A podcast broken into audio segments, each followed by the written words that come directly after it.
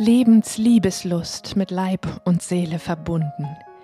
Der Podcast mit Christina Sogel für Heilung mit Körper und Seele, für Erfüllung, Sinnlichkeit und Ekstase im Leben, in der Liebe und im Sex.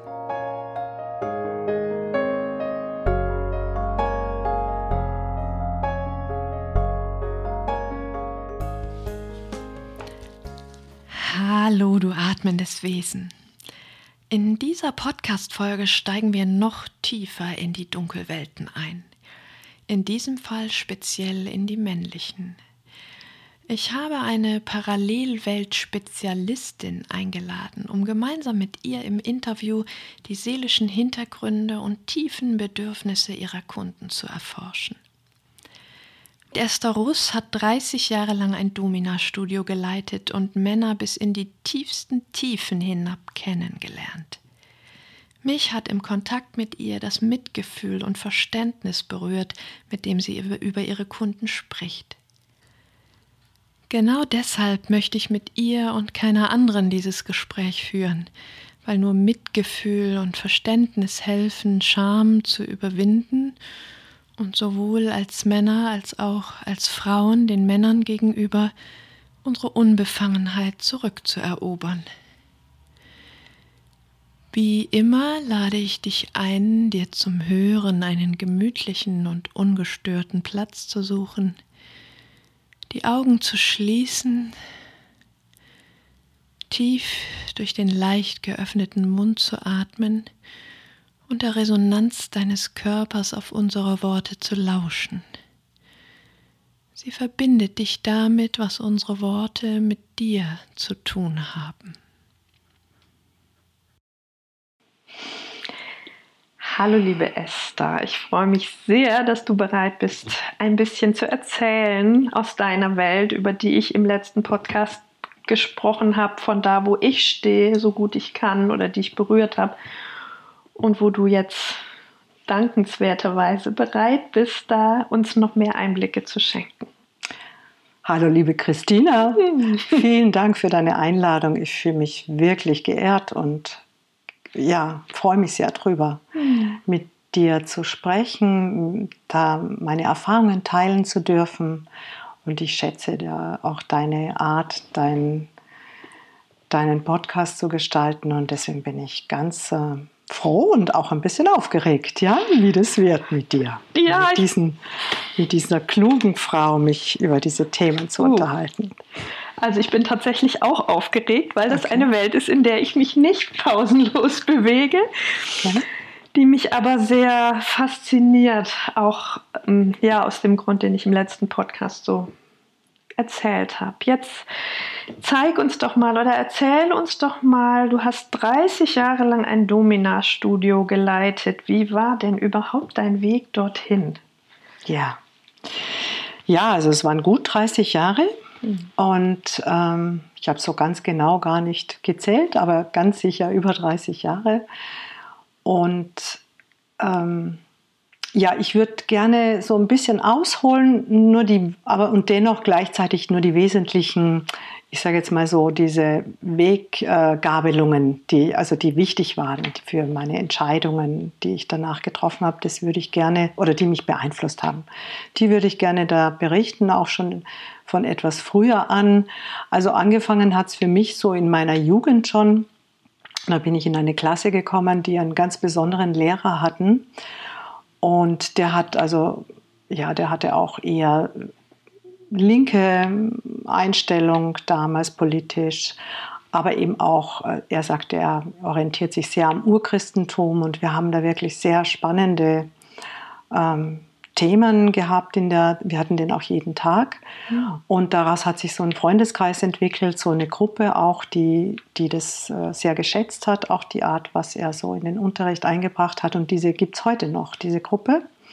Die hat sich also über diese ganzen Jahre gehalten. Wir haben damals schon so Themen wie, also wir haben so Psychodynamik-Wochenenden gemacht, ja. Mhm. Und es war schon so ein erster Einstieg in das, dass ich mich tiefer angefangen habe zu, hinter, zu fragen, ja, was, mhm was ist so der Sinn des ganzen Lebens? Wer bin ich? Worum geht's? Wie, wie komme ich, wie finde ich Glück? Also die Fragen waren nicht so bewusst, aber das waren so innere Beweggründe und Themen, die mich, ja, die mir so eine Sehnsucht in mir hatten und, mhm. und die auch da immer wieder ja, berührt wurden in diesen Kontakten.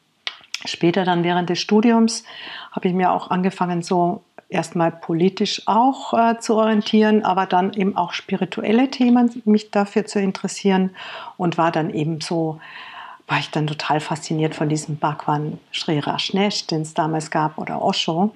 Und das war so ein ganz großer Schnittpunkt auch für mich, mhm. weil da habe ich dann tatsächlich so, dies, äh, der hatte ja da auch Bücher geschrieben und ich habe so Workshops mitgemacht, Selbsterfahrung-Workshops.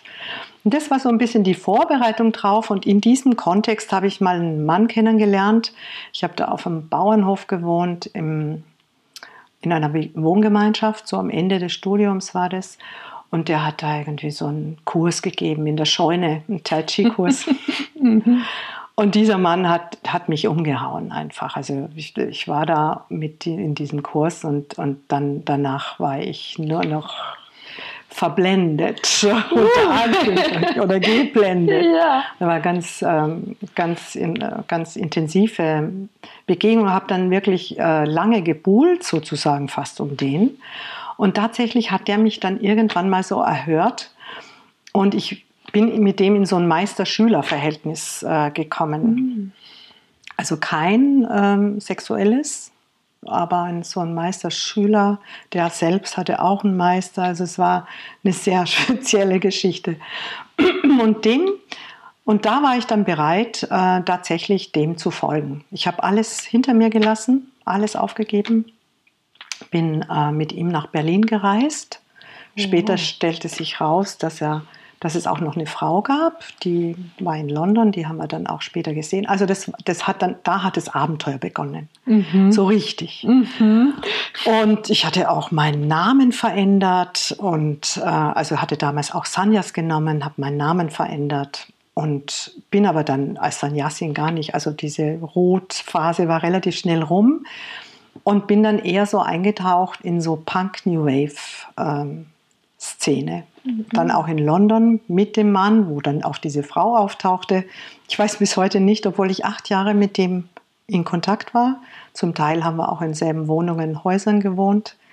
Aber ich weiß bis heute nicht, ob die ein Paar waren oder ob das auch äh, Lehrer-Schüler waren. Mhm. Die haben auch, ich habe auch mit ihr nur Englisch gesprochen, obwohl sie Deutsch war. Mhm. Wir haben nie Deutsch gesprochen. Also es war sehr speziell. Und da ging es natürlich, da ging es auch nicht natürlich, da ging es auch immer wieder um diese, ja, dass ich wirklich so reingeschickt wurde in äh, abgrundtiefe Erfahrungen. Ja, wir sind da in Clubs gegangen nachts. Wir haben makrobiotisch gegessen. Das war also ganz wichtig. Das Essen war ganz wichtig. Wir haben überhaupt kein anderes Essen angerührt. Ich auch nicht, acht Jahre lang. Das war ziemlich herausfordernd in, in der Art, wie wir auch gelebt haben, weil da musste man auch das immer kochen. Ich erkläre es jetzt nicht näher, nee, das kann man nachschauen. Mhm. Aber das war auch so ein ganz äh, tiefer Wendepunkt. Und dieser Mann hat mir von BDSM erzählt und hat mich da so ein bisschen auch drauf ähm, heiß gemacht. Und ich wusste, da geht es jetzt um. Ich hatte eben so das Gefühl, ich muss all diese Dinge, die er mir sagt, weil ich ihn ja so als Lehrer anerkannt habe, ich muss das einfach umsetzen oder mhm. will das umsetzen, mhm. weil dann geht es darum, dass ich weiterkomme. Das war immer so dieses Bild, weiterzukommen, zum Glück zu finden, den Sinn und er mit seinem Meister und so weiter. Das war halt so dieses, ja, diese, diese Idee des Gurus, ja. Mhm.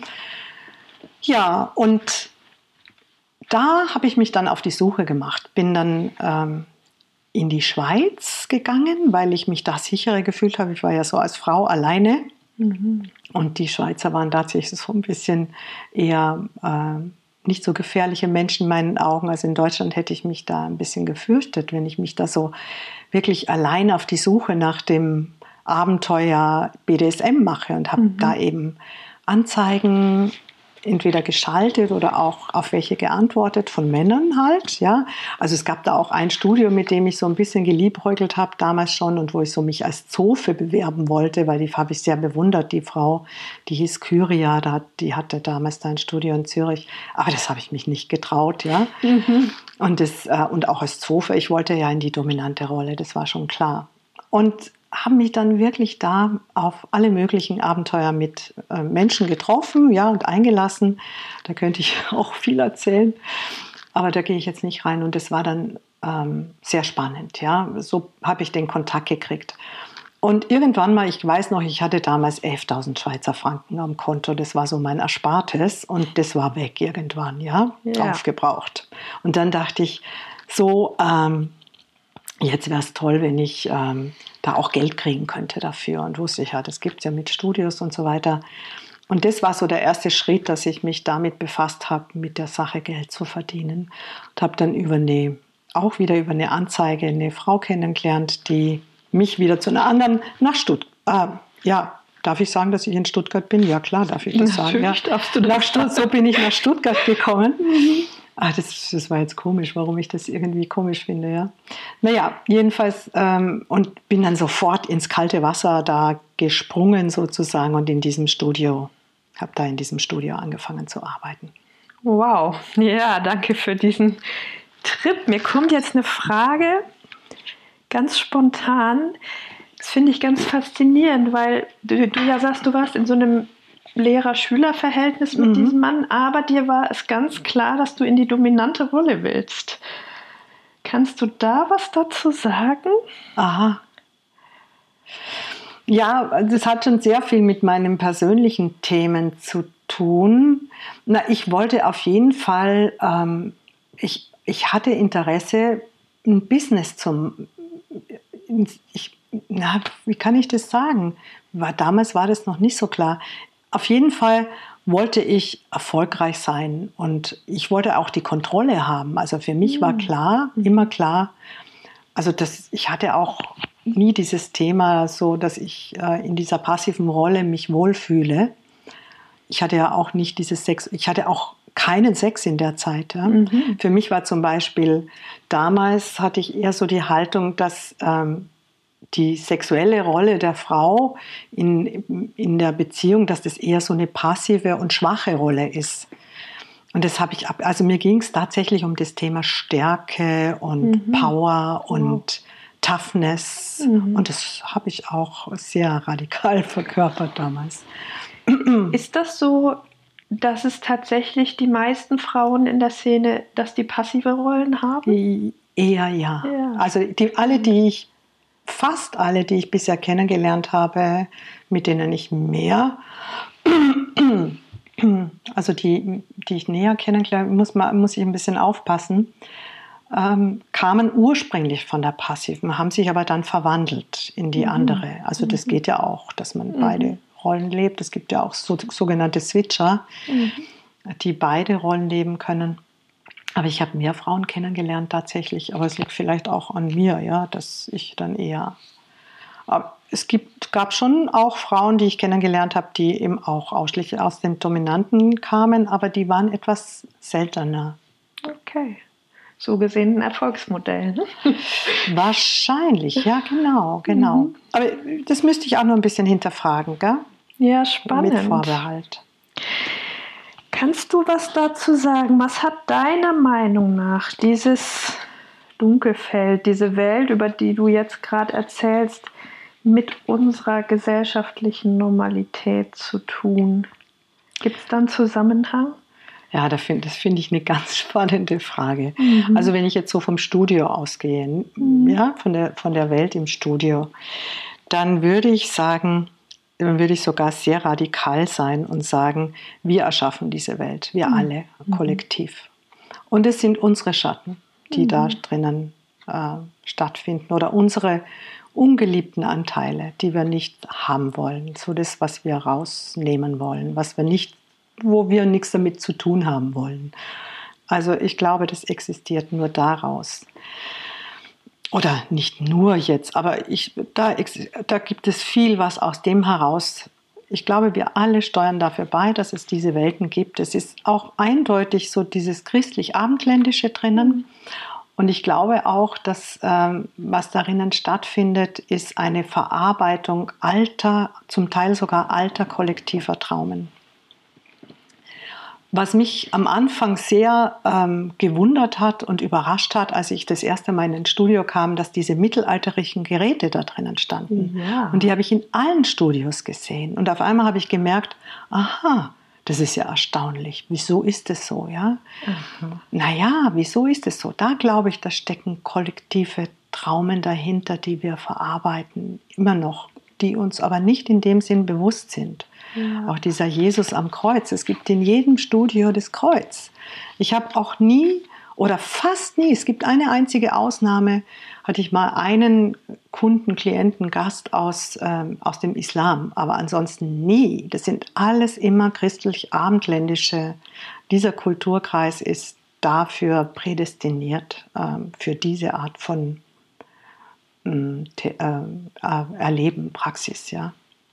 Das finde ich jetzt total spannend. Das heißt, du würdest mir jetzt wahrscheinlich zustimmen, wenn ich sage, ähm, dass in diesen Bereichen in uns, diesen Welten in uns, die da bei dir gelebt werden konnten, dass da ganz viel gebundene Lebensenergie drin ist und dass ja. es viel mit Trauma zu tun hat. Ne? So hört ja, sich das jetzt an. Ja, mit Trauma und eben auch mit der Schattenseite unserer konsumorientierten Leistungsgesellschaft. Ja. Das ist wie ein Raum, wo, also ich habe mir da irgendwo auch mal einen Satz, der, so eine, eine Erschöpfung einer immer mehr werden sollenden Produktivität, die wir haben, Leistung, ah. Funktionieren. Ah. Und es ist wie so ein Raum, wo, wo, wo ein Aufatmen möglich ist, wo diese Erschöpfung endlich mal ähm,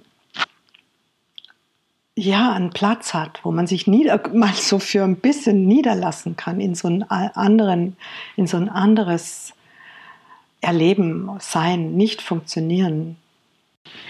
Das finde ich jetzt total spannend mit der Erschöpfung. Kannst du da noch ein bisschen mehr dazu ja, sagen? Also, also irgendwie auch ja, mal ein bisschen konkret machen? Ja, also da also es sind ja verschiedene Aspekte, die ich jetzt gesagt mhm. habe. Einerseits dieses Kollektive, unsere, das geht jetzt wieder mehr so in diese Richtung hin, wo ich sage, ja, wir alle erschaffen das. Und das hat viel mit einer mit einer Gegenbewegung zu dieser leistungsorientierten, funktionieren sollenden äh, Saubermann, bürgerlich, ähm, Licht, hell, äh, hellen Welt so zu tun, wo einfach bestimmte Dinge so ausgeklammert werden, wo immer mehr Leistung erfordert wird, immer mehr so auch in diesen Berufsfeldern, in diesen Unternehmen, wo auch viele Leute ja herkommen, wenn die, ins, im, im, die ins Studio gehen.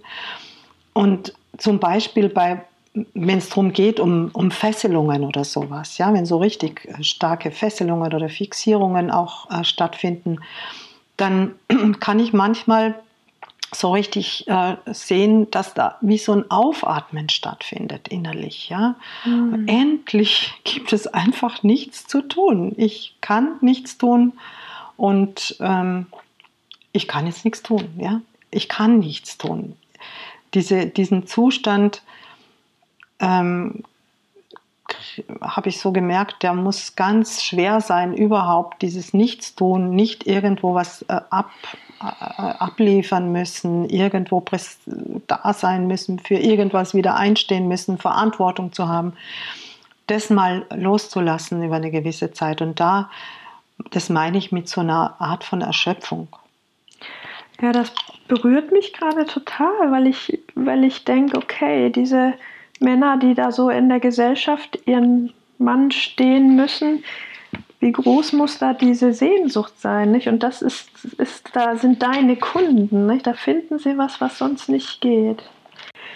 Ja, mir kommt an der Stelle spontan die Frage, weil mir das so reinläuft, dass das äh, ganz besonders wahrscheinlich ein Männerthema in der Leistungsgesellschaft ist. Tauchen da auch Frauen auf oder sind die aufgetaucht in deinem ja, also es ist tatsächlich etwas anders mit den Frauen. Ich glaube auch, was du sagst, dass es äh, speziell in unserer Kultur ein Männerthema ist. Hm. Und dennoch habe ich schon sehr früh angefangen, die Frauen einzubeziehen. Das ist auch ein bisschen aktiv von mir mit ähm, initiiert worden und auch, auch weiter, hat sich dann auch weiterentwickelt, ähm, weil ich ähm, so das Gefühl hatte, ich wollte jetzt nicht so diese Kollaborateurin sein äh, für Männer, die ihre Frauen irgendwie ausklammern oder so und die, die, so dieses, dieser Gegenpol von, zu, zu den eigenen Frauen oder dieses Geheim, diese Mitgeheimnisträgerin. Deswegen dachte ich schon immer, es würde mich interessieren, Frauen mit auch einzuladen und habe mich da auch ähm, so ja, aktiv engagiert. Und dadurch kam es, dass immer wieder äh, Gastherrinnen hier waren, haben wir die genannt. Also die waren auch, wenn, wenn ich die, waren die oft auf der dominanten Seite auch. Da ging es ja auch darum, dass sie das auch mit kontrollieren können oder sowieso mitbestimmen, wie weit sie sich auf die Situation einlassen. Also bei Veranstaltungen kamen aber jeweils über eine andere Tür. Die kamen also so eher über die Türe des, ähm, des privaten Eingangs und nicht des Studioeingangs. Ja, über den Studioeingang, wo die Frauen jetzt kamen, als äh, mit einem Anliegen in Bezug auf diese BDSM-Thematik, das ist ganz, ganz selten. Also jetzt ah, ja. zum Beispiel, dass sie wie, wie ein Mann kommen und mit einem Thema und da eine Session buchen wollen. Die wollen eher so mal mitmachen. Und es waren natürlich auch ganz viele Kolleginnen, die aber auch zum Teil dann halt über eine gewisse Zeit während dem Studium oder sonst wie hier also mitgearbeitet haben. Also es, ich, und es gab auch Paare, einzelne. Mhm. Mhm, das schon. Ja, das gab es auch. Also wie gesagt, aber da habe ich auch aktiv mit dazu beigetragen durch meine Art, auch durch das, äh, wie ich das Ganze umgesetzt habe oder auch in der Werbung auch oder in dem, wie ich mich dargestellt habe. Das hat Frauen schon auch ein bisschen mehr mit eingeladen. Das finde ich toll, ja, das beeindruckt mich. Und ähm, aber ich habe es richtig verstanden, dass die äh, dass es eher so war, dass du Frauen auch auf kollegialer Ebene quasi wie genau, eingeladen hast, genau, dazu genau, zu kommen. Genau. Und dass es aber kaum Frauen mit einem eigenen Anliegen waren, außer es waren manchmal die Partnerinnen von Männern. Die Partnerinnen von Männern und es gab tatsächlich, ich erinnere gerade zwei, die mit einem eigenen Anliegen nur zu mir okay. kamen. Ja. 32 Jahre. Ja, wobei ich muss ja sagen, ich meine, ich bin ja auch eine Frau und ich ja. habe jetzt nicht unbedingt, äh, also ich hätte mir auch schwer getan. Ich habe nicht Frauen ansprechen wollen. Sie waren nicht meine Zielgruppe, ja, mhm. weil mhm. ich auch nicht jetzt da mit Frauen tue ich mir eher schwer auf der Ebene. Da, die kann ich nicht so gut einschätzen. Also das ist wirklich ein anderes Gefühl. Und weißt du was darüber, ob es anderswo auch, ich sag mal, Dominas oder Kolleginnen von dir gibt, die das gemacht haben? Nee, tatsächlich nicht. Mhm. Also auch nicht. Nee, sei mal ähnlich. Nee. Ja. Also du weißt, dass es das auch nicht gab. Nee, das gab es auch nicht. Genau. Also die, die okay. ich kennengelernt okay. habe, gab es das auch nicht. Aber hier waren, also bei mir waren dann oft immer wieder Frauen in so einer kollegialen, auf so einer kollegialen Ebene, ja. Was glaubst du, warum das so ist, dass es in erster Linie Männer sind, die dieses Anliegen haben? Ja, das ist eine wirklich besondere Frage.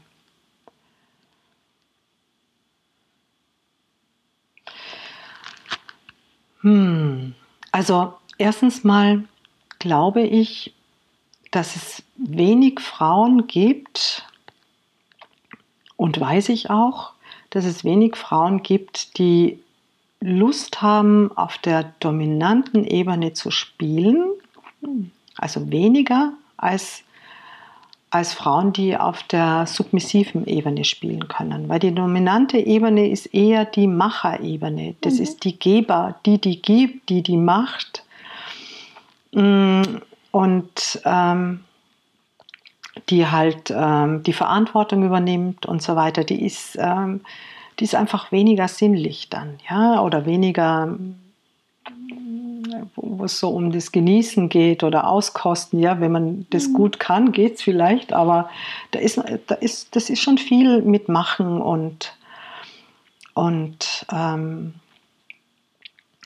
und da gibt es, glaube ich, weniger Frauen, die da so Bock drauf haben. Ne? Und es gibt auf der anderen Seite ganz viele Männer, die die Sehnsucht danach haben, mal so mhm. alle Viere von sich zu strecken. Ja sage ich jetzt mal ein bisschen platt ausgedrückt. Ja. Und das ist ein bisschen, ähm, ja, das, das ist auffällig, meine ich. Das ist wirklich auch, weil die, also wenn ich jetzt zum Beispiel eine Anzeige setzen würde, ich suche einen privaten Sklaven, ich glaube, da würden sich innerhalb kürzester Zeit Ich, ich würde sogar sagen, 1000 melden. Ja? Wow, okay. Da hätte ich also einen privaten, mhm. der ohne, dass er was bezahlen ja, muss, bei ja. mir in den Dienst mhm. treten kann. Mhm. Und ich als Dominante, als Herrin mit Erfahrung, mhm. da würde die, würden die Tür einrennen. Ja, das, also das wäre wär, wär, wär wirklich sehr gefragt. Das gibt es aber kaum, weil die Frauen, die es da gibt, die haben garantiert einen Partner. Mhm. Das heißt, mhm. die Aussicht, da jemand zu finden, ist aber für die Männer ganz schwer nachvollziehbar, weil sie aus ihrem, aber da gehen wir vielleicht später drauf ein, aus ihrem Erleben heraus haben sie das Gefühl, hey, wieso will die das nicht? Wenn die alles mit mir machen kann, das muss mhm. doch für die großartig sein. Mhm. Wenn, wenn ich nochmal auf die Welt komme, möchte ich eine Frau sein wie du. Mhm. Nämlich, dass ich alles machen kann, was mir Freude macht. Ja? Mhm. Aber so äh, empfinden die Frauen nicht. ich musste jetzt gerade wirklich ein bisschen lachen, weil ich hatte in meinen Beziehungen immer das Gefühl, ich bin so ein bisschen der Mann von uns beiden. Ja. Und mir liegt diese Rolle viel näher als die andere. Also für mich war das im, im Spielen, im Ausprobieren, jetzt zum Beispiel mit Rainer, ja. war das die Rolle, die mir näher war und wo ich mich nicht so bemühen musste wie Okay. Um Hingabe. Okay. Mhm. Deshalb habe ich jetzt Dann ganz groß auch eher auf der dominanten Seite, wenn du ja. es so machen würdest. Genau. Gut, also ich, ähm, ich weiß auch nicht, ob das wirklich, es trifft sicher nicht für alle zu, weil ich versuche ja immer irgendwie so ein so etwas zu schildern, was ich jetzt am häufigsten erlebt habe. Ja, ja, natürlich, klar. Wie ist denn deine Erfahrung? Gibt es was hm, in deinem Erleben, was die Menschen, die in dein Studio gekommen sind, gemeinsam haben? Ähm, ja, da gibt es auf jeden Fall was, was die gemeinsam haben, nämlich dass sie mit niemandem drüber sprechen können als allererstes Mal. Mhm. Also nicht einmal mit dem besten Freund in der Regel. Mhm. Natürlich schon gar nicht mit der Frau oder mit sonst jemand. Also das ist, tragen die dann wirklich so mit sich selber rum, zum Teil, also was ich so herausgefunden habe im Laufe der Zeit, auch über über meine andere Arbeit, wenn ich auch mal so auf der therapeutischen und Coaching-Ebene gearbeitet habe, wo dann die Dinge auch offener ausgesprochen werden, dass es erstmal oft so ist, wenn die so in sich merken, dass so Fantasien immer mehr auftauchen oder sie auf bestimmte Dinge reagieren. Manche erzählen auch, sie haben das schon in der Pubertät ab und zu mal mitgekriegt, so bei den Fessel oder was weiß ich, Indianer spielen oder sonst was oder wenn die so einen mhm. Fetisch entwickelt haben. Ähm, dann kriegen sie das irgendwann mal immer deutlicher mit, weil sich das halt immer wieder meldet innerlich. Ja? Mhm. Und dann haben die erstmal total Mühe, damit umzugehen. Können mit keinem Menschen drüber reden, würden auch nicht gleich ins Domina-Studio rennen, weil da müssten sie ja mal eingestehen überhaupt, dass da. Mhm. Und dann denken sie erstmal, bin ich jetzt nicht mehr normal, ja? Mhm. Habe ich, was ist falsch an mir oder so? Und dann kriegen die echt, echt Stress, ja, innerlich. Mhm. Und das kann Jahre gehen. Also so, je nachdem, ja.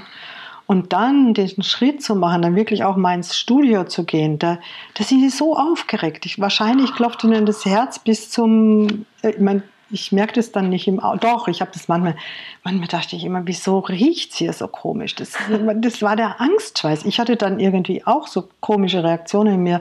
Ich hatte gar keinen Bock, mit dem, mit dem Menschen was zu machen, bis ich das irgendwann mal begriffen habe. Das ist einfach Angst. Mhm. Ich habe das als Aggression wahrgenommen und hatte dann auch eher, denke mir, nee, das ist mir irgendwie nicht so ganz, ganz geheuer bis ich das gemerkt habe, einfach, dass sie mhm. einfach totale Angst haben und sich dem wirklich sich das einzugestehen und sich dem auszusetzen und sich da jemand anzuvertrauen, ja, mhm. und äh, diese Seite in sich ja irgendwie dann annehmen zu sollen. Manche kommen auch, dass sie denken, ja, wenn ich das, das einmal dann erlebe, dann habe ich sicher, dann reicht es mir sicher für alle Zeit. Das wird sicher so schrecklich, dass ich dann auch wirklich jetzt weiß, das war's. Damit will ich nichts zu tun haben, was dann aber leider nicht so ist. Ich wollte gerade sagen, das hoffen die dann genau. ganz, ganz anders. Genau, genau. Mhm. Hat das manchmal auch sowas von einer Sucht? Erlebst du das so? Also ich kann es ja tatsächlich nicht so richtig, ver also das ist mir auch ganz wichtig, dass man es nicht verallgemeinern kann, klar, weil, weil es da so unterschiedlich, also genauso unterschiedlich wie die Menschen überall mhm. sind, auch äh, ganz unterschiedliche gibt. Und gleichzeitig gibt es, ähm, gibt es tatsächlich auch die, also die Menschen, Männer, die ich kennengelernt habe, wo das eben wichtig ist, es immer wieder zu wiederholen, wo das wirklich ein, ohne diesen Teil, das auszuleben, das zu leben, das würde wirklich viel ins Ungleichgewicht bringen. Mhm. Also das hat so schon Sucht, ja, könnte man so in Richtung Sucht auch bezeichnen. Also das geht dann schon auch über lange Zeit nicht, aber es hat einen stark, wie soll ich sagen, äh, ist so ein Element, das die Menschen in Balance hält. Dass sie ihren, ihr anderes Leben, das sie halt ja sowieso auch äh, haben, äh, gut hinkriegen. Ja, ja so wie so ein, mhm. wie so ein Yin-Yang. Also das braucht es, um das stabil zu halten. Da das kommt mir eine spannende Frage, weil wenn es um Sucht geht, dann spielt es ja oft eine Rolle, dass es für irgendwas anderes steht. Mhm. Hast du irgendwelche Erfahrungen oder Eindrücke darüber, für was anderes das steht? Mhm. Also welche Bedürfnisse dann auch da ja, dahinter zum Beispiel, stehen. Beispiel, da kommen wir jetzt schon mhm. in die mhm. Richtung von wirklichen Bedürfnissen. Mhm. Ja. Also was ich bei vielen Menschen erlebe oder auch wirklich ähm, ja, grundsätzlich erlebe, könnte ich fast sagen, bei Männern, dass die ähm, dass, dass es für die ganz wichtig ist, also ich würde es jetzt mal äh, Anerkennung nennen, so ein bisschen, also erstmal mhm. sowas wie Anerkennung nennen.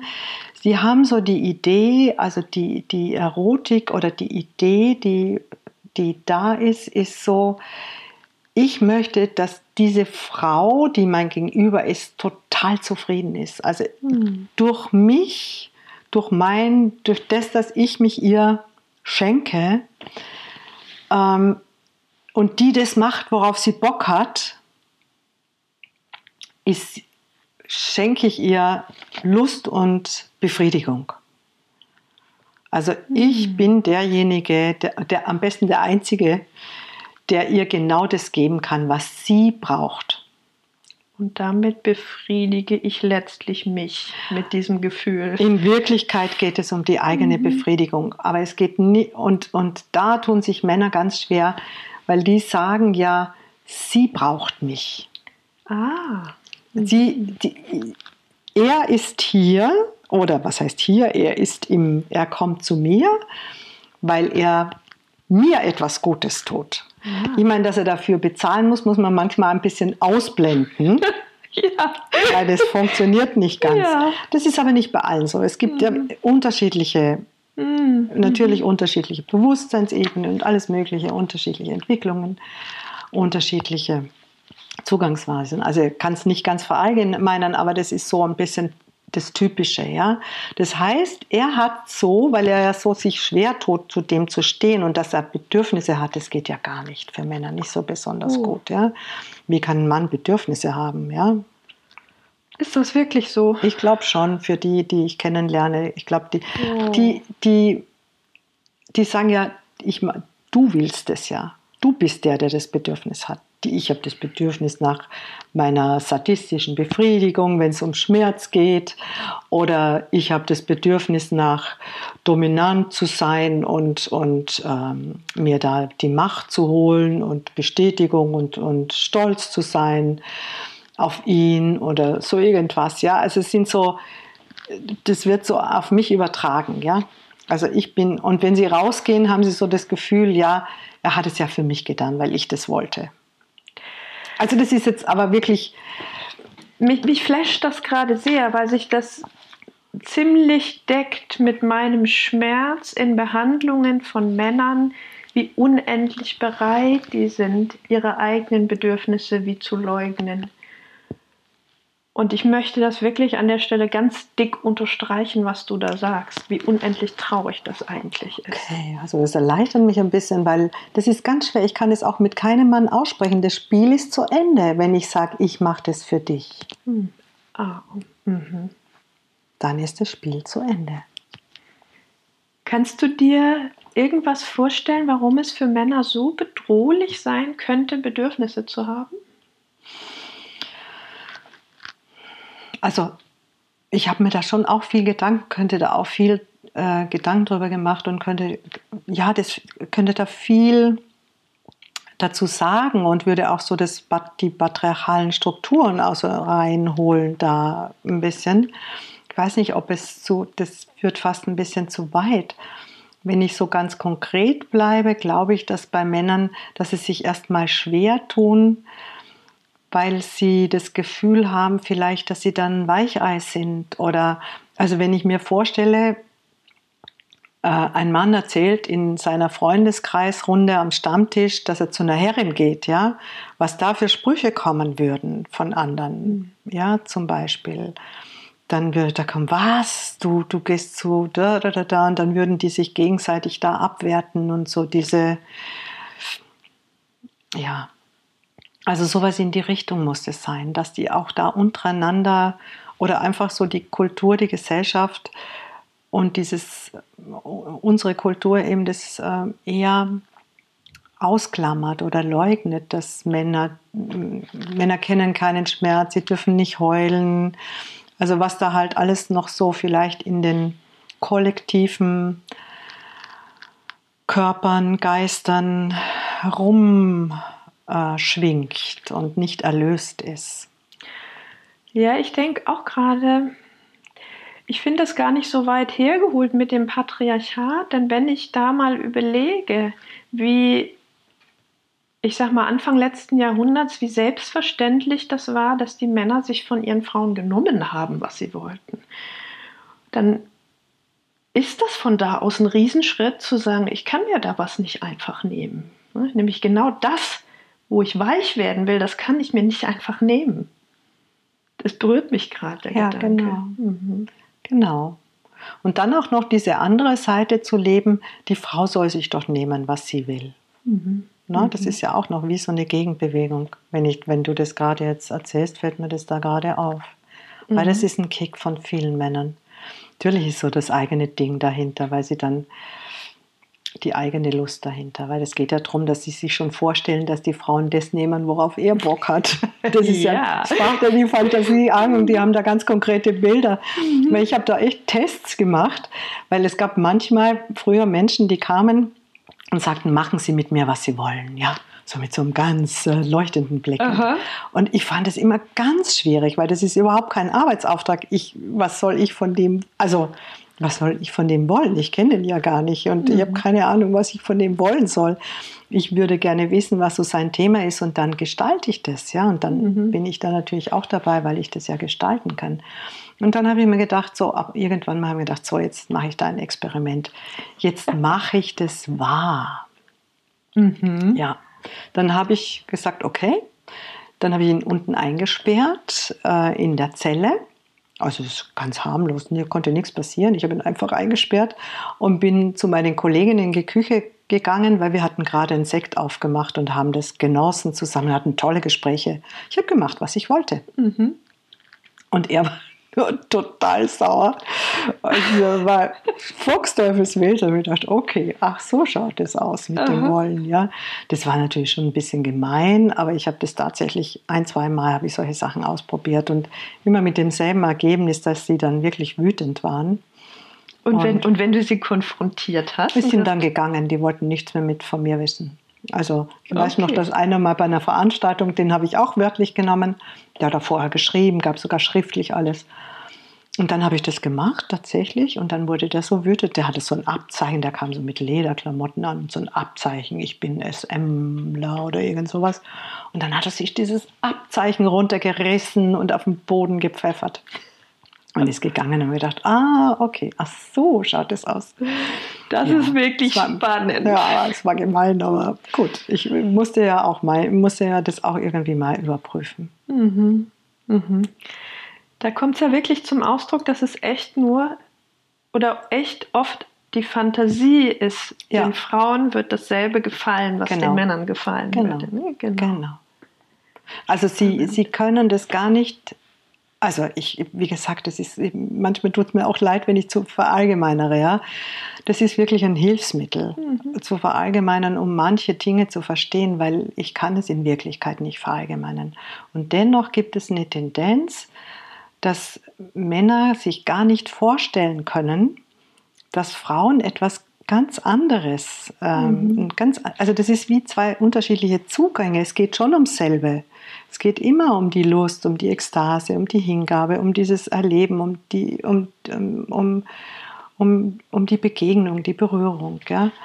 Aber wie sie dahin kommen, sind unterschiedliche äh, Türen, würde ich das jetzt mal nennen mhm. oder so. Und wenn, und wenn ich nur, von, wenn ich nur in, aus dieser einen Tür da reinschaue, kann ich mir nicht vorstellen, dass es eine andere Tür gibt, ja, mhm. wo ich da reinschaue. Und so erlebe ich das. Ja. Das ist das ist so jenseits der Vorstellungskraft und bei den Frauen ist es das auch, weil die Frauen nicht gelernt haben, ihre Bedürfnisse auch zu, mhm. zu, zu, ähm, zu benennen überhaupt und darauf auch ein Stück weit zu bestehen, weil die glauben eben auch, also ich kenne es auch von mir, dass ich dann manchmal so, machen Sie mit mir, was Sie wollen und ich, bei mir rattert es schon, was er damit meinen könnte. Und ich hole schon aus meinem Sammelsurium das raus, was ich weiß, aha, das könnte sein in die Richtung und so. Und lächle dann freundlich und nett und, und ähm, weiß gar nicht, was ich wollen würde. Nicht, das finde ich, ist mir auch schon ganz oft so begegnet, dieses, dass, dieses, dass, wir Frauen genauso identifiziert absolut, sind mit diesem patriarchalen absolut, Thema. Absolut. Mir gefällt das, was dem Mann gefällt, ja, damit ich as, eine genau. akzeptable Frau bin. Genau. Und das, so. diese Strukturen, die werden da, laufen da auch genauso ah, ab. Spannend. spannend. Ja. Jetzt frage ich einfach mal, kannst du uns einen konkreten Prozess nachzeichnen, an dem wir den Zusammenhang zwischen Bedürfnissen und sexuellen Fantasien erkennen können? Also damit es einfach ja. mal so ein bisschen an einem Beispiel greifbar wird. Ja. Also ein konkreter Prozess. Also wenn ich jetzt in der Rolle bin, der Herrin, wenn ich jetzt in die Rolle eintauche, dann ist es tatsächlich so, dass ich ja, dass ich manchmal auch äh, in der Rolle selbst die Dinge auf eine andere Weise, also dann geht es mir auch gar nicht so sehr um die Bedürfnisse oder ich beobachte nicht so sehr den Prozess, sondern ich bin dann in dieser Rolle verkörpere, die, diese, mhm. ne, da, mhm. da kriege ich das manchmal auch dann gar nicht mit, was genau, also von der übergeordneten Sicht, was da genau abläuft. Deswegen muss ich da jetzt so ein bisschen umschalten und für mich da auch suchen, was ich da gefunden habe oder was ich da finden könnte. Also was ganz interessant ist, bei den meisten läuft es ja eher so unbewusst ab, ne? so im mhm. Unbewussten und die Bedürfnisse das habe ich ja schon ein bisschen genannt. Es geht um dieses, also ich kann vielleicht ein konkretes Beispiel, fällt mir jetzt gerade ein. Ich hatte einen, ähm, ja, Gast, haben wir früher immer gesagt, ich finde das Wort total blöd. Sklave will ich auch nicht sagen, weil nicht alle Sklaven sind. Ich sage am liebsten Klient, ja, mhm. den ich auch schon vor vielen, vielen Jahren kennengelernt habe. Also es war noch bevor ich, das habe ich noch gar nicht erzählt, da mit meiner therapeutischen Ausbildung. Das war ja auch ein ganz wichtiger Prozess für mich. Äh, bevor ich selber noch therapeutisch gearbeitet habe oder therapeutische Ausbildung hatte, habe ich äh, in irgendeinem Journal, als ich da interviewt wurde, hatte ich, habe ich gesagt, ähm, ja, ich finde das einfach, äh, ein, das ist eine therapeutische Arbeit, ja, weil ich das so, äh, so sehen wollte. Und dieser eine Mann kam genau wegen diesem Satz, ja, weil er selbst Therapeut war. und das Ah. genauso auch für sich erlebt und genutzt hat und eben auch eine SM-Thema hatte. Und der hat mir das immer wieder erzählt. Weißt du eigentlich, warum ich zu dir gekommen bin? Weil viele Jahrzehnte kenne ich kenne den heute noch, also ich sehe den aber ja nicht. Ähm, jedenfalls, und der hat ganz konkret, das war ganz spannend, also er war selber Therapeut, hat auch mit Menschen gearbeitet, Traumatherapeut, alles Mögliche, hat es sich da auch weiterentwickelt. Und der hat es auch ganz offen von, vor seiner Frau gemacht. Der, seine Frau wusste, dass der zu mir kommt und er kam. Und der hat zum Beispiel so seine eigenen Traumen über dieses SM-Spiel mit mir aufgearbeitet, was ich zum Teil echt ein bisschen herausfordernd auch fand, weil es gab, da gab es zum Beispiel auch wirklich das Thema Missbrauch. Die Mutter, zuerst war es die Tante, haben wir mit der Tante gespielt, die, also rollenspielmäßig die Tante.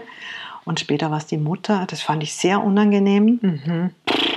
Wahnsinn. Also, und er hat auch, er kam dann, er hatte schon so innerlich für sich vorbereitet und hat mir dann halt so erzählt, worum es ihm geht, um welches Rollenspiel, ob natürlich auch mit dem Raum geben, ob ich mich darauf einlassen mag.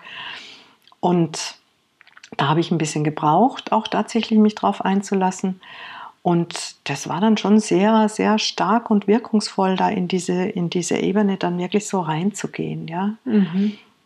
Und der hat wirklich so seine Themen, das hat sich dann wirklich verändert. Die Themen waren für, für ihn dann verarbeitet tatsächlich. Und dann kam er immer wieder neuen. Also das ist jetzt ein sehr besonderes Beispiel, weil das nicht so typisch war bei den. Ja, aber du wolltest jetzt noch was. Ja, mich würde da was interessieren. Ist der in die Opferrolle gegangen oder hat er die Szene umgedreht zum Verarbeiten? Ja, ich weiß schon.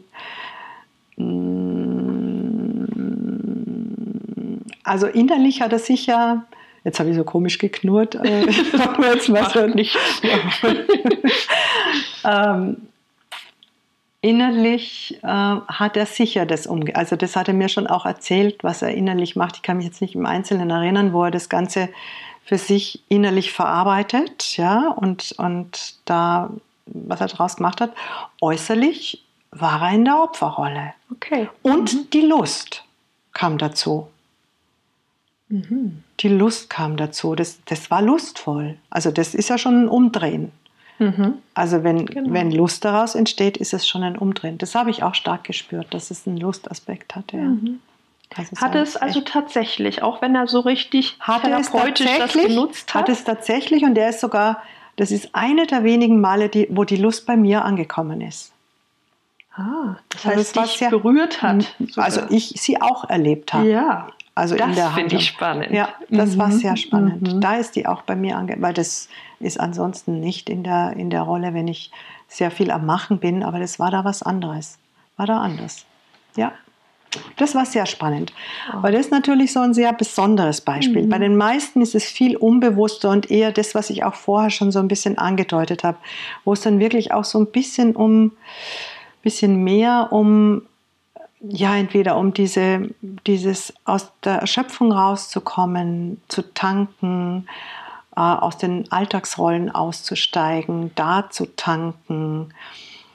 Ähm, was es auch stark gibt, äh, wo ich auch einen starken Kontakt habe, jetzt mit, ich nenne es jetzt Colette, Colette kann ich sagen. Colette ähm, hat, ist ein Mann, ja, und, und inzwischen schon ein älterer Mann, den kannte ich ja sehr lange. Inzwischen habe ich auch Kontakt mit, mit seiner Frau und mit ihm und seiner Frau und wir machen zusammen Reisen manchmal. Hm. Wir haben uns also ein bisschen näher angefreundet. Aber Colette kommt aus dem raus, dass sie ähm, Frau sein möchte. Und, und da ging es auch immer um das Thema Gefangenschaft und Frau als Frau. Und die Gefangenschaft, Frau, Handschellen, das war so ein, äh, also Gefangenschaft, vor allem die Handschellen und bestimmte Kleidungsstücke eher so ein Fetisch. Gefangenschaft eben auch so dieser Zustand, wo, wo es eben drum ging oder ihr. Und dann eben in diesen Frauenkleidern, ja, oder in dieser weiblichen Rolle. Das, das ist auch ein ganz starkes Thema. Habe ich öfter, öfter Menschen getroffen. Das sind oft Männer, die sehr männliche Berufe haben Aha. um das auch so ein bisschen zu verbergen mhm. und dann ganz starkes, ganz starke Sehnsucht haben in, in so einen anderen inneren Raum mhm. ähm, ein, einzutauchen und auch bei Colette ist auch ganz stark dieses Gegenüber von Frauen auf so einer ja, schwesterlichen Ebene. Das genießt mhm. die total. Mhm. Wir tauschen die Schuhe aus und solche Sachen. Und ah. also da könnte ich natürlich ganz viele, da fallen mir so viele Themen ein, ja. Weißt du, ich finde diese beiden Beispiele ganz wunderschön gerade. Okay. Mhm. okay. Also, das hätte ich mir nicht mal zu erträumen gewagt, okay. dass da wirklich so schön diese, diese tiefen, sehnsuchtsvollen Bedürfnisse wirklich okay. spürbar werden. Ganz schön. Mhm. Okay. Esther, jetzt hast du so schöne Beispiele gebracht und hast aber auch immer mal wieder so anklingen lassen, dass das, wovon die Männer gedacht haben, es würde dir gefallen, eigentlich gar nicht so sehr deins war oder überhaupt nicht deins gewesen wäre. Und jetzt würde mich mal interessieren, wie, auf was für einen Prozess guckst du denn da zurück? Was war denn dein Prozess in dieser Welt sozusagen? Okay. Ja, also ich habe da ja so erzählt, wie ich da eingestiegen bin. Mhm. Und ähm, die, in der ersten Zeit war das dann schon ähm, so, dass ich da in einem Studio gelandet bin, das halt ähm, sehr ähm, ausbeuterisch, kann man sagen, ähm, organisiert war. Also da gab es mhm. einen Mann, der hat äh, da die Preise bestimmt, die ich als Mitarbeiterin zahlen sollte mit seiner Ex-Partnerin, die, die beiden haben sich das dann geteilt. Und äh, die Öffnungszeiten hat der auch bestimmt, also von 12 bis 24 Uhr war geöffnet okay. und so weiter. Das war also das, nicht klar. Nee, das war, also das Aha. war damals, das war ja schon in den ähm, 80er Jahren, mhm. Mitte, Ende 80er mhm. Jahre. Da hat sich also sehr viel verändert an diesen ähm, äh, von dieser Zeit bis heute, kann man sagen. Damals gab es auch noch nicht so eine große private Szene, da war das noch mhm. nicht so ein bekanntes Thema. Es gab auch ganz wenig Studios in Deutschland. Und das war sehr, sehr anstrengend für mich. Und ich hatte dann schon bald das Gefühl, ich möchte mich selbstständig machen. Ja? Mhm. Und dort war das eben so, also ich, das gab ja eigentlich quasi keine Freizeit, da könnte ich natürlich auch viel erzählen, weil da, ich, da bin ich ja so frisch eingestiegen in das Ganze. Ähm, dass auch manche Menschen schon vor 12 Uhr mittags kamen, weil sie die Ersten sein wollten. Und manche, also ich war mit einer Kollegin zusammen da, und manche kamen genau um 0 Uhr, weil sie die Letzten sein wollten. Ah, okay. Und das heißt, um 4 Uhr oder so war, war Feierabend für, mhm. für uns. Jedenfalls eines, eines Tages stand, äh, läutete es tatsächlich um 0 Uhr an der Tür und da stand ähm, John vor der Tür ein großgewachsener Mann, das wusste ich natürlich noch nicht, dass er John hieß, mit Anzug und Krawatte, Business, Geschäftsmann, und sagt, ich bin John. Und ähm, ja, ich habe ihn halt reingelassen. Das, damals hätte ich mir gar nicht vorstellen können, dass ich sage, ja, es ist zu spät oder so. Er hat die auch tatsächlich noch reingelassen und kann mich noch gut erinnern. Wir sind dann nach unten gegangen, da gab es auch so einen Keller, haben uns da an den Tisch gesetzt und der legte mir ähm, seinen Lebenslauf auf den Tisch mit Klarnamen. Ähm, der war auch verheiratet, er war Engländer und hatte in Deutsch, sprach perfekt Deutsch, hatte in Deutschland eine Unternehmensberatung und hat mir das alles auf den Tisch gelegt, ohne mich zu kennen. Und das hat mich sprachlos gemacht, weil eigentlich war das eher so eine verdruckste, geheimliche Welt damals, so keiner, oder auch heute zum Teil vielleicht noch, aber äh, wo sich keiner seinen richtigen Namen äh, zu sagen traute oder wo man halt das gar nicht außen vor gelassen hat. Und das hat mich sehr beeindruckt und er hat gesagt, ähm, ich möchte gerne Ihr Gefangener sein. Für 24 Schuhe oder was weiß ich für eine Zeit, ja. Gut, das mache ich jetzt ein bisschen kurz, das wäre sehr eindrucksvoll. Und ähm, mit John, John, ich hatte ja gar keine Erfahrung. Ich habe das angenommen, das Angebot, und habe den dann so in Ketten gelegt, was da halt da zur Verfügung stand. Handschellen und sowas hatte ich gar nicht oder höchstens so ganz einfache Dinger. Und ähm, kurz später, dann bin ich nach oben. Ich hatte da oben dann gewohnt in dem Haus. und bin irgendwann runter, um nach ihm zu gucken. Da war der befreit und hat triumphiert aus dieser kleinen Zelle rausgekommen. Ja? ja, cool. Und damit hat er über mich triumphiert. Ja? Und ab cool. da hat sich wirklich, das, da hat er mir wirklich so den Federhandschuh hingeworfen. Und da dachte ich, okay, das, ähm, da muss ich wohl jetzt, ähm, da, also auf jeden Fall hat sich daraus eine Beziehung entwickelt. Also eine mhm. wirklich, also keine Partnerschaftsbeziehung, mhm. sondern so eine SM-Beziehung, wo es wirklich um, der war auch nicht devot oder so. Und um das jetzt abzukürzen, mit John bin ich dann immer näher in Kontakt gekommen, äh, habe mich da auch weiterentwickelt und bin dann später wirklich zur Expertin geworden für Gefangenschaften. Ich habe dann auch mhm. äh, so ein privates Institut äh, gegründet auf der Schwäbischen Alb, der äh, Haft- und Vollzugsanstalt Schwarzer Turm, habe ich mit einer ganz anderen Identität.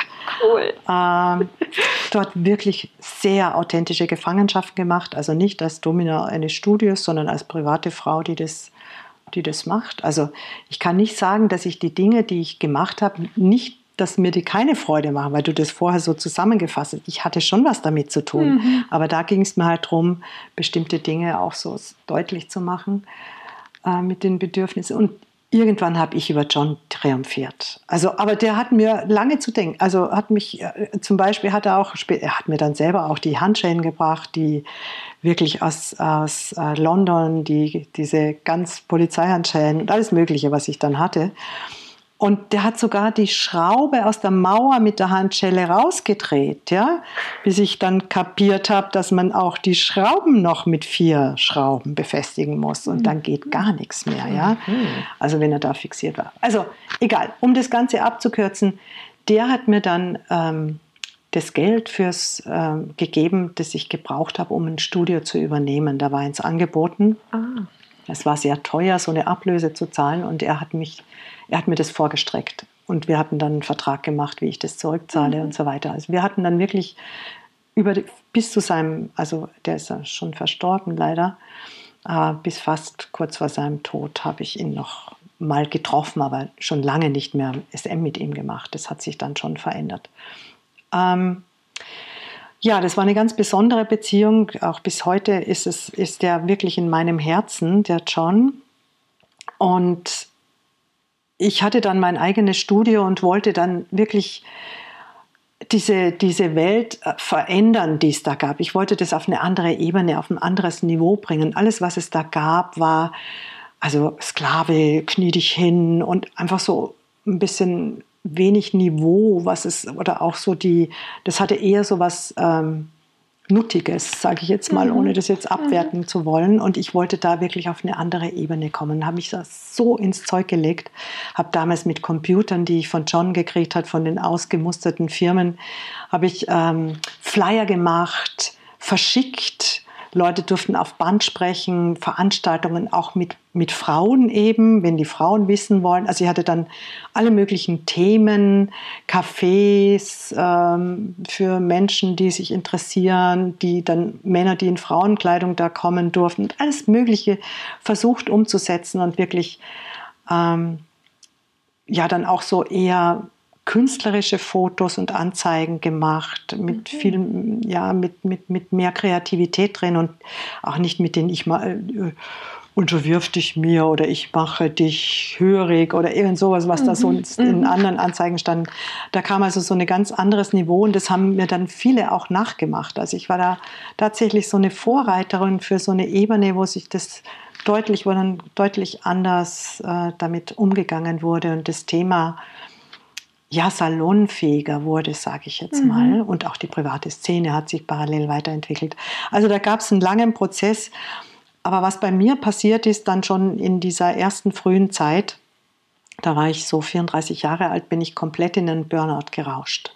Also ich oh. war komplett am Ende, konnte für mich fast kaum noch aufstehen vom Stuhl und wusste aber auch nicht, was das ist, weil das gab es damals noch nicht, das mhm. Wort Burnout.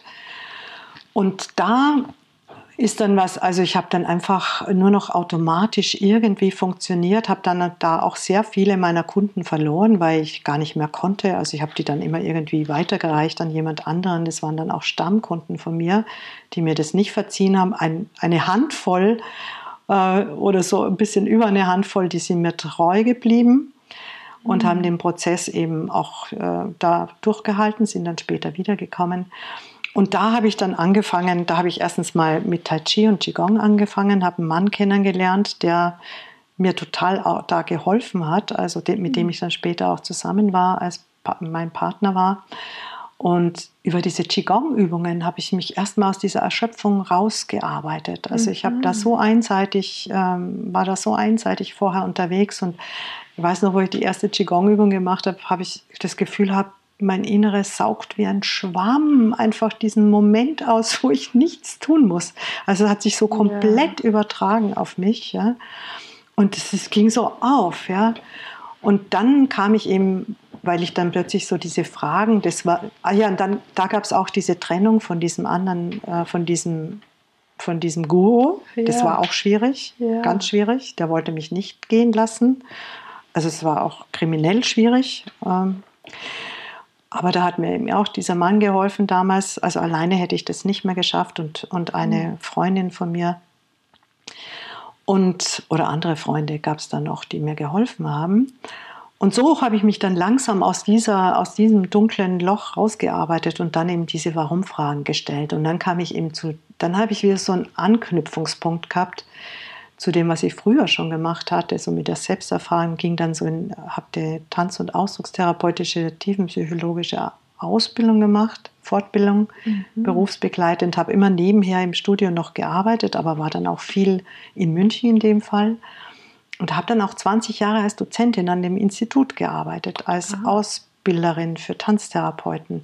Dann gab es auch einen Coaching-Zweig, den wir mitbegründet haben. Und später gab es eben noch äh, weitere, äh, habe dann auch nebenher immer wieder, habe dann mir so eine bürgerliche Identität aufgebaut. Mhm. Und das waren eben so die Parallelwelten, die aber immer sehr strikt getrennt waren. Meine Kolleginnen in der Tanztherapie erfuhren dann nach und nach auch von, meinen, von meiner Tätigkeit. Und für mich war das immer sehr schwierig, äh, ja, die, in dieser Trennung und dieser Spaltung zu leben. Ne? Und habe da immer mehr versucht, das immer mehr zu verbinden. Genau, und das ist sehr wichtig für mich, dass ich das auch äh, hatte, diesen Bereich, weil ansonsten wäre ich nicht so lange in dem Domina-Bereich. Das wäre zu, ich habe einfach begriffen in diesem Burnout, dass Einseitigkeit immer dazu führt, dass die andere Seite mit Macht einfällt. Ja, so. Mhm, mhm. Und deswegen habe ich danach immer geachtet drauf, ähm, mich nicht mehr mit der Macht, die ich da gekriegt habe von den Menschen, zu identifizieren mhm. und den, für einen Ausgleich immer wieder zu sorgen. Und eben auch, habe eben auch therapeutisch und anders mit den Menschen gearbeitet, parallel. Ja, total spannend. Wie finden denn jetzt diese Welten immer mehr zusammen? Ich meine, ein Schritt ist, dass ich jetzt mit Klarnamen mit dir rede über meine ganze Geschichte. Ja? Das ist ja. ein Schritt, den habe ich bis jetzt so noch nicht gemacht. Mhm. Das muss ich schon sagen. Das mhm. ist schon, mhm. vor dem ich immer Angst hatte, weil ich ähm, einfach Angst hatte davor, stigmatisiert zu werden oder mhm. ausgegrenzt oder in irgendeiner Form vorverurteilt oder weil da gibt es so viele Klischees in dem Bereich. Mhm. Aber für mich ist das jetzt einfach dran, weil das ist so ein, und das ist natürlich auch das, das Leid der, der Menschen, die zum Teil, die haben natürlich nicht so eine große Geschichte, die haben halt ihr eigenes Thema mit SM, das sie verheimlichen. Aber diese, dieses heimliche Leben, mhm. wo es Freunde gibt, äh, bis heute Freunde gibt, äh, mit denen ich guten Kontakt habe, die bis heute das nicht wissen, ja. Okay. Und das mhm. zu leben, wenn es darum geht, äh, wenn ich, was weiß ich, im, ein Langzeitprojekt im Studio hat und mein Partner eingeladen, wir beide eingeladen sind, ja, wo ist die Esther? Und äh, ja, die ist äh, bei einem Workshop oder so irgendwas, ja, also. Mhm aber es hat sich immer, ich habe es immer mehr und mehr und mehr eingebracht. Also es war wirklich ein langer Prozess und habe es schon in, in Kreisen äh, eingebracht, immer wieder mehr. Mhm. Äh, aber in jetzt so einer, in so einem öffentlichen Raum, wo ich nicht weiß, wer das hört und wer mein Gegenüber ist, habe ich das noch nicht, noch nicht gemacht. Ja, du hast aber einen guten Grund dafür, ne? Du hast was vor damit. Ja, genau. Der gute Grund ist eben, dass ich tatsächlich ähm, endlich ähm, auch wirklich mit allem, was ich zur Verfügung habe, mit meinem ganzen Wissen und mit meiner ganzen Erfahrung. Früher habe ich es halt getrennt. Ich bin da die Therapeutin und die Coach, die halt äh, diesen Hintergrund hat und dort bin ich die, die Domina, die zwar auch einen therapeutischen Hintergrund hat, was aber die Klienten im Studio nicht so sehr interessiert, mhm. weil die wollen keine Therapie in der Regel. Es gab schon zwischendurch äh, Mischsituationen, mit denen ich, äh, wo ich mit Menschen aus dem Studio gearbeitet habe. Aber ja, jetzt habe ich vor, mit allem rauszugehen. Und tatsächlich habe ich das Gefühl, da ist so ein Schatz tatsächlich drin in diesem Wissen, wenn alles zusammenkommen kann.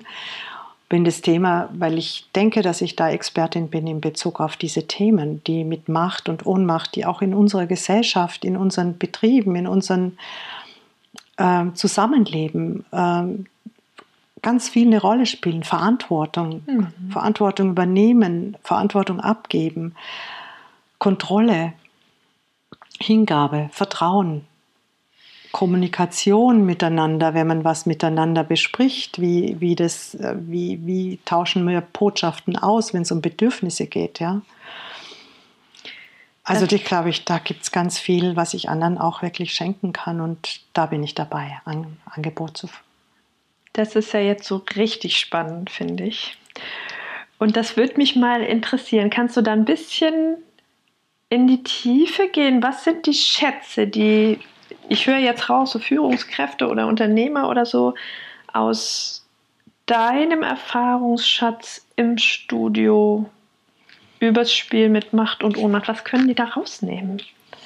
Mhm dass das mal konkret wird. Also ich fühle, das ist, äh, passt sehr gut zusammen, aber das interessiert mich wirklich jetzt.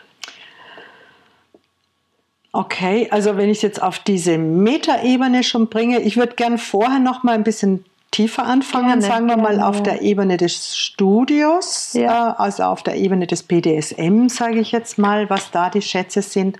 Also was da ganz interessant ist, was da funktioniert, äh, ist, dass ähm, dadurch, dass das so Strukturen sind oder Rituale, die man da auch sehr fest hat, ja, da ist die Herrin, da ist der Sub oder es gibt natürlich auch andere Formen von Gegenüber, der wehrlose, das, äh, das wehrlose Objekt oder wie auch immer, also immer so, äh, sagen wir jetzt mal die aktive und die passive Rolle, das mhm. ist komplett klar strukturiert und dann gibt es ja auch Rituale und das scheint so eine Sicherheit zu geben, hm. dass, dass es dadurch möglich ist, plötzlich in die, oder nicht plötzlich, also allmählich in so eine Tiefe zu kommen und sich da zu zeigen mit den Bedürfnissen, dass das zum Vorschein kommen darf. Das über ist, die Rituale. Naja, über diese Strukturen, diese Sicherheit und ja. durch diese Orientierung, die es da drin gibt. Also das ist schon mal ein ganz wichtiger Punkt mhm. in diesem BDSM. Und dass dadurch so Themen vorgeknopft werden können, die jetzt im Alltag einfach nur subtil irgendwo bearbeitet werden mit Macht, mit Ohnmacht, mit Verantwortung abgeben, die Themen Gewalt, was ist mit Schlagen, Schmerz. Also da, da, da entsteht plötzlich ein Feld, in dem das möglich ist, damit zu spielen, zu mhm. experimentieren, zu forschen, wo eine gegenseitige Sicherheit da ist, weil es einfach in dieser Form eingebettet ist. Mhm. Also das ist da eine Möglichkeit drinnen und das übertragen jetzt auf, auf eine, wenn ich das jetzt so auf einer Metaebene übertragen würde, wenn man wirklich sich erlauben würde, äh, eben durch auch Sicherheit und Struktur oder einfach einen, einen gehaltenen Raum, sich mehr dem zu nähern, was wo es um die Bedürfnisse geht, die noch drunter liegen, oder mit den Themen Macht, Ohnmacht, Verantwortung, da mal ehrlicher hinzuschauen und da auch konkreter etwas ansprechen zu können, so wie das eben auch im, im BDSM-Bereich sehr konkret ist, wie wir die Themen auch umsetzen. Ja? Sich da mehr zu trauen, auch was auszuprobieren, zu experimentieren damit. Mhm. Also es nicht nur auf einer intellektuellen Ebene sich anzuschauen, sondern wirklich, ja, also ich, das heißt jetzt nicht, äh, ich will jetzt keine Angebote machen, wo äh, die jetzt äh, SM-Praktiken ähm, nutzt oder nutzen soll, sondern es geht einfach darum, sich ehrlich das anzuschauen, was das alles bedeutet und, und vor allem ja, also das ist wirklich auch ein sehr komplexes Thema, wo ich da auch noch ein bisschen am, am Ausarbeiten bin. Also mhm. da brauche ich auch noch ein bisschen Zeit und also es geht eher darum, so deine, ähm, deine Quintessenz zu übertragen, als darum, wirklich in diesem Raum zu spielen und dann zu übertragen. Ja. Okay. Ja, also um die, genau, genau. Ja. Was war denn für dich persönlich deine wichtigste Entwicklung in dieser Dunkelwelt?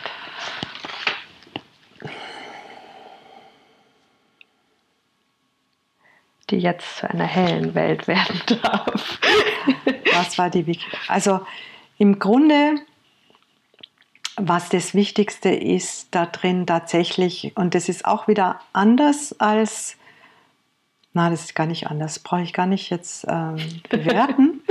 Was das Wichtigste ist, dieser Freiraum, der da drin, also in dieser, in dieser SM-Welt, in meiner Rolle, die ich da inne hatte, habe ich ein, auf, auf, einer, auf der anderen Seite einen unglaublichen Freiraum, weil inzwischen habe ich ja bin ich ja schon darüber hinausgewachsen, dass ich jetzt ähm, das, was ich vorher versucht habe zu schildern, wo ich mich versucht habe anzupassen an, die, an das, ähm, was die Männer wollen und das auf die Art umzusetzen, wie sie es sich im, im wünschen, da habe ich mich ja schon wieder weiterentwickelt, mhm. weil inzwischen ist es so, dass ich das, was, ähm, was die Männer so an, an Themen mit reinbringen oder auch Frauen. Also ich will es jetzt überhaupt nicht äh, ausschließen, weil es soll ja auch wirklich Frauen zugänglich sein, ähm,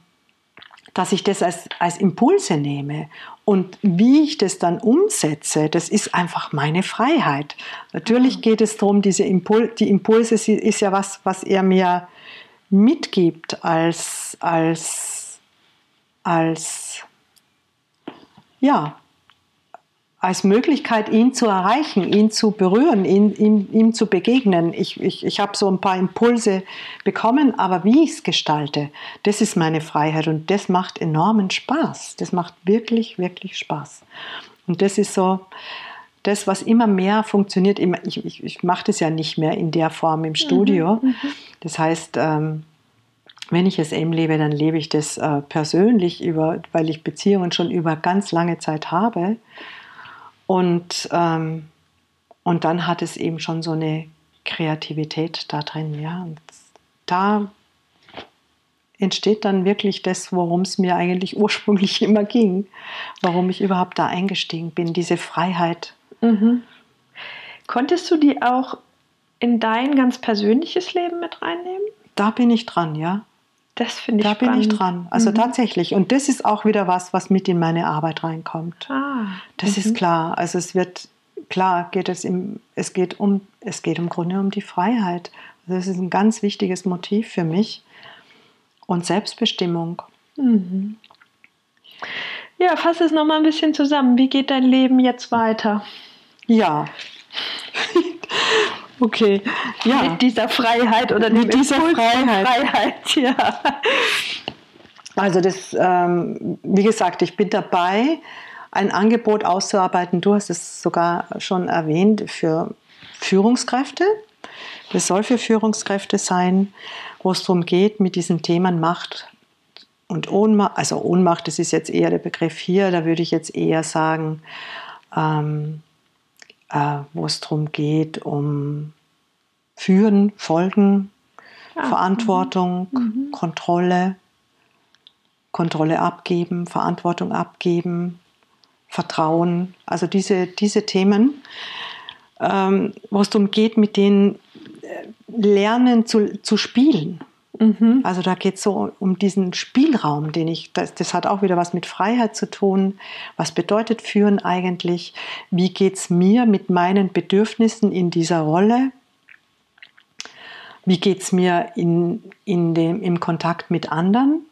Mhm. Wenn es um Teams geht zum Beispiel, wie geht es mir mit dem Thema, wie kommuniziere ich meine Botschaften und wie werden sie aufgenommen, umgesetzt? Wie kann ich hingebungsvoll führen? Wie kann ich hingebungsvoll und wie kann ich dienen im Führen? Ja, das finde ich ja. eine ganz wichtige, also dienen ist übrigens eine ja. ganz wichtige, dienen, Demut, dienen, äh, ganz wichtiger Aspekt mhm. dabei, wo ich auch viel mitnehmen kann aus, dem, aus den Erfahrungen mit, mit dem BDSM von meinen Gegenübern, ja, mhm. von dieser Bereitschaft zu dienen, ja. Also das ist sowas, wo es weitergehen soll und wo ich auch Menschen einladen mag, sich mit mir in Verbindung zu setzen und, und wenn die angesprochen sind, äh, ja, bin ich da sehr, sehr gerne brennend interessiert. Ja, wunderschön. Dabei. Wunderschön. Jetzt schnauf noch einmal durch und dann überleg mal, ob es was gibt, was du vielleicht auch noch in Bezug auf SM oder auch auf alles andere, was wir jetzt berührt haben, was noch nicht zur Sprache gekommen ist und was du den Menschen, die jetzt wirklich sich Zeit nehmen, über diese Welt zu hören, was du denen gerne für ihr Leben mitgeben würdest.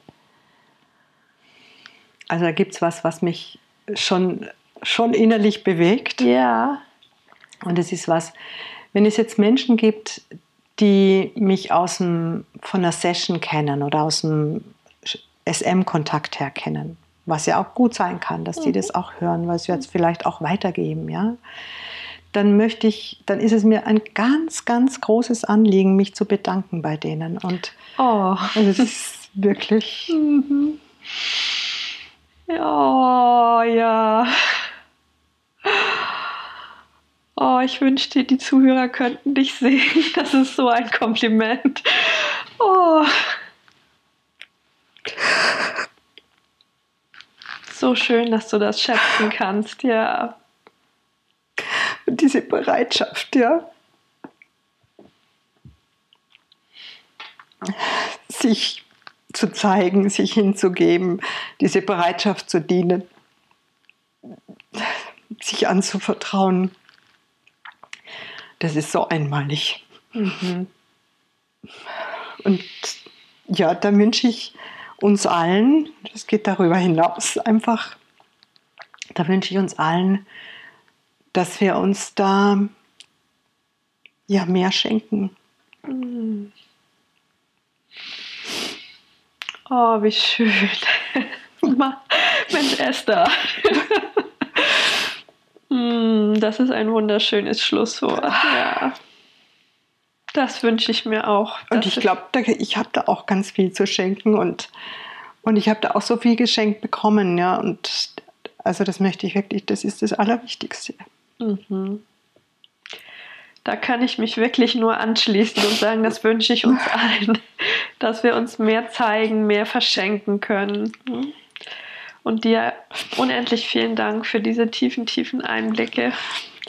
Ich wünsche dir alles nur erdenklich Gute und einen riesigen Zustrom von Führungskräften, die eine völlig neue andere Art von Führung finden können mit deiner Hilfe. Vielen Dank. Ach, danke dir. Mhm. Mir fehlen jetzt echt ein bisschen die Worte und echt, ich hätte mir jetzt das auch nicht so gedacht, dass das so, so endet. Das war fällig. Okay, und, und dir auch ganz vielen Dank für dieses einfühlsame Gespräch mhm. und, und wie du da durchgeführt hast. Schön ja. und spürend und mhm. einfühlsam. Danke.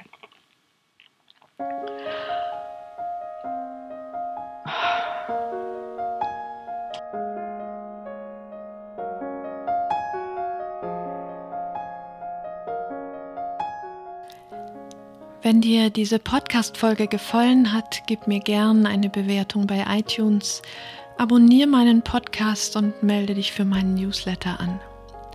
Mit einem Kommentar zu der Folge auf meiner Webseite machst du mir eine echte Freude. Und nun lass uns zusammen mutig sein, Lebensliebeslust entfachen und ekstatisch werden.